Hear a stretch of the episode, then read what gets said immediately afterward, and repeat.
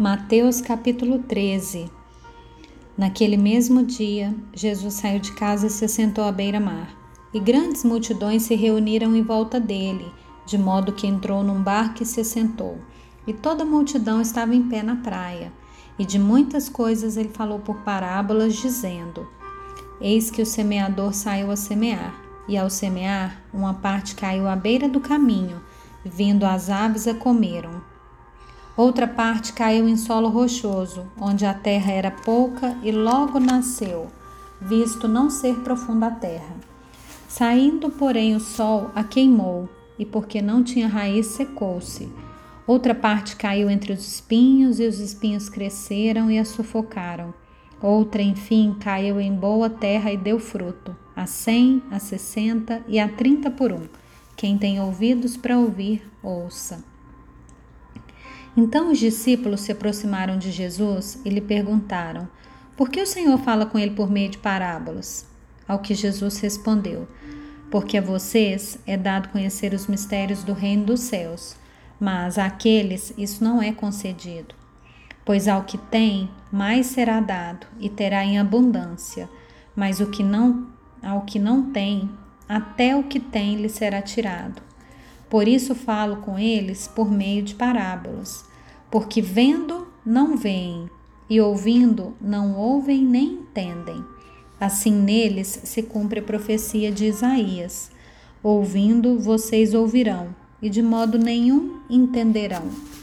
Vendo vocês verão, e de modo nenhum perceberão.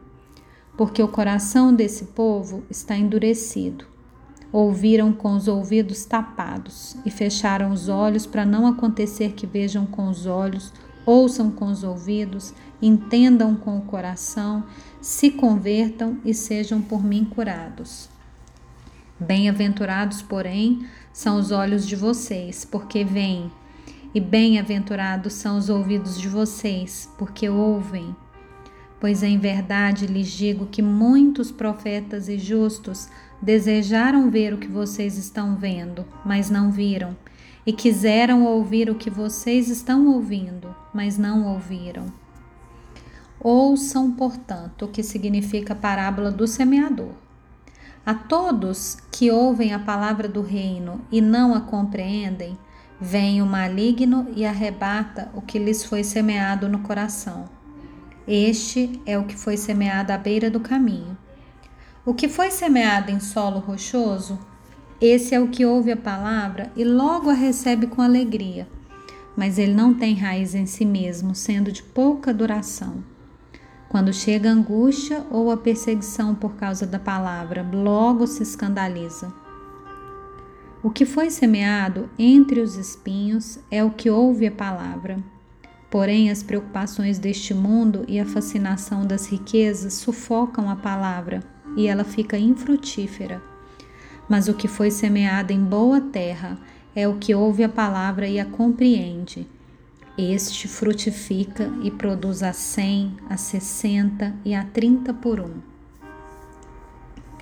Jesus lhe propôs outra parábola, dizendo: o reino dos céus é semelhante a um homem que semeou boa semente no seu campo. Mas enquanto todos estavam dormindo, veio o inimigo dele, semeou o joio no meio do trigo e foi embora. E quando as plantas cresceram e produziram fruto, apareceu também o joio. Então os servos do dono da casa chegaram e disseram: Patrão, o senhor não semeou boa semente no seu campo? De onde então vem o joio? Ele, porém, lhes respondeu: Um inimigo fez isso. Mas os servos lhe perguntaram: O senhor quer que a gente vá e arranque o joio? O dono da casa respondeu: Não, porque ao separar o joio, vocês poderão arrancar também com ele o trigo. Deixem que cresçam juntos até a colheita, e no tempo da colheita direi aos ceifeiros: Ajuntem primeiro o joio e amarrem-no em feixes para ser queimado, mas recolham o trigo no meu celeiro.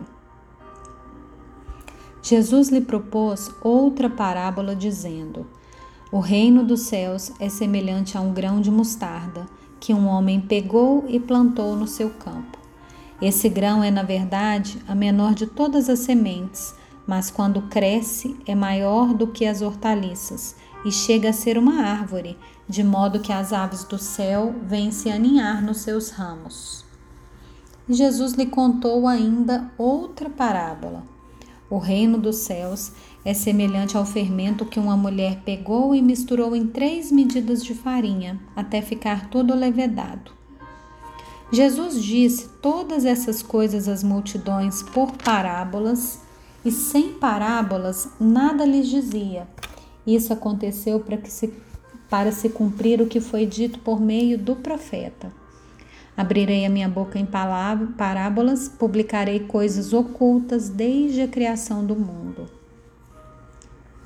Então, despedindo as multidões, Jesus foi para casa e, aproximando-se dele, os seus discípulos disseram: Explique-nos a parábola do joio do campo. E Jesus respondeu: O que semeia a boa semente é o filho do homem. O campo é o mundo. A boa semente são os filhos do reino.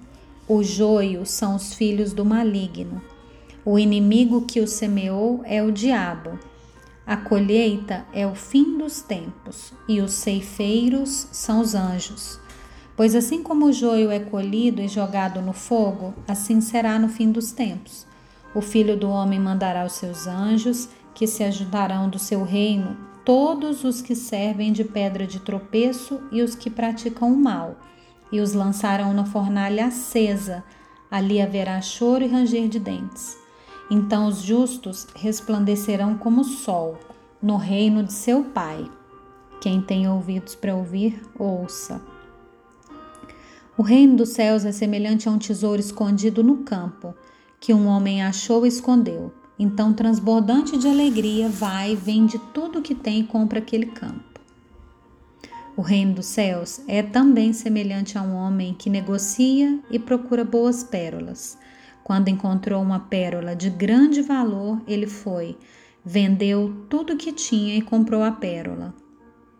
E o reino dos céus é ainda semelhante a uma rede que foi lançada ao mar e apanhou peixes de toda espécie. E quando já estava cheia, os pescadores a arrastaram para a praia. E assentados, escolheram os bons para os cestos e jogaram fora os ruins. Assim será no fim dos tempos. Os anjos sairão, separarão os maus dentre os justos e os lançarão na fornalha acesa. Ali haverá choro e ranger de dentes. Então Jesus perguntou: Vocês entenderam todas essas coisas? E eles responderam: Sim. Então Jesus lhes disse: Por isso, todo escriba instruído no reino dos céus é semelhante a um pai de família que tira do seu depósito coisas novas e coisas velhas. Quando Jesus acabou de contar essas parábolas, retirou-se dali. E chegando à sua terra, ensinava-os na sinagoga de modo que se maravilhavam e diziam: De onde vem essa sabedoria e esses poderes miraculosos? Não é este o filho do carpinteiro? A sua mãe não se chama Maria e os seus irmãos não são Tiago, José, Simão e Judas? Todas as suas irmãs não vivem entre nós? Então de onde lhe vem tudo isso? E escandalizavam-se por causa dele. Porém, Jesus lhes disse: Nenhum profeta é desprezado a não ser na sua terra e na sua casa. E não fez ali muitos milagres por causa da incredulidade deles.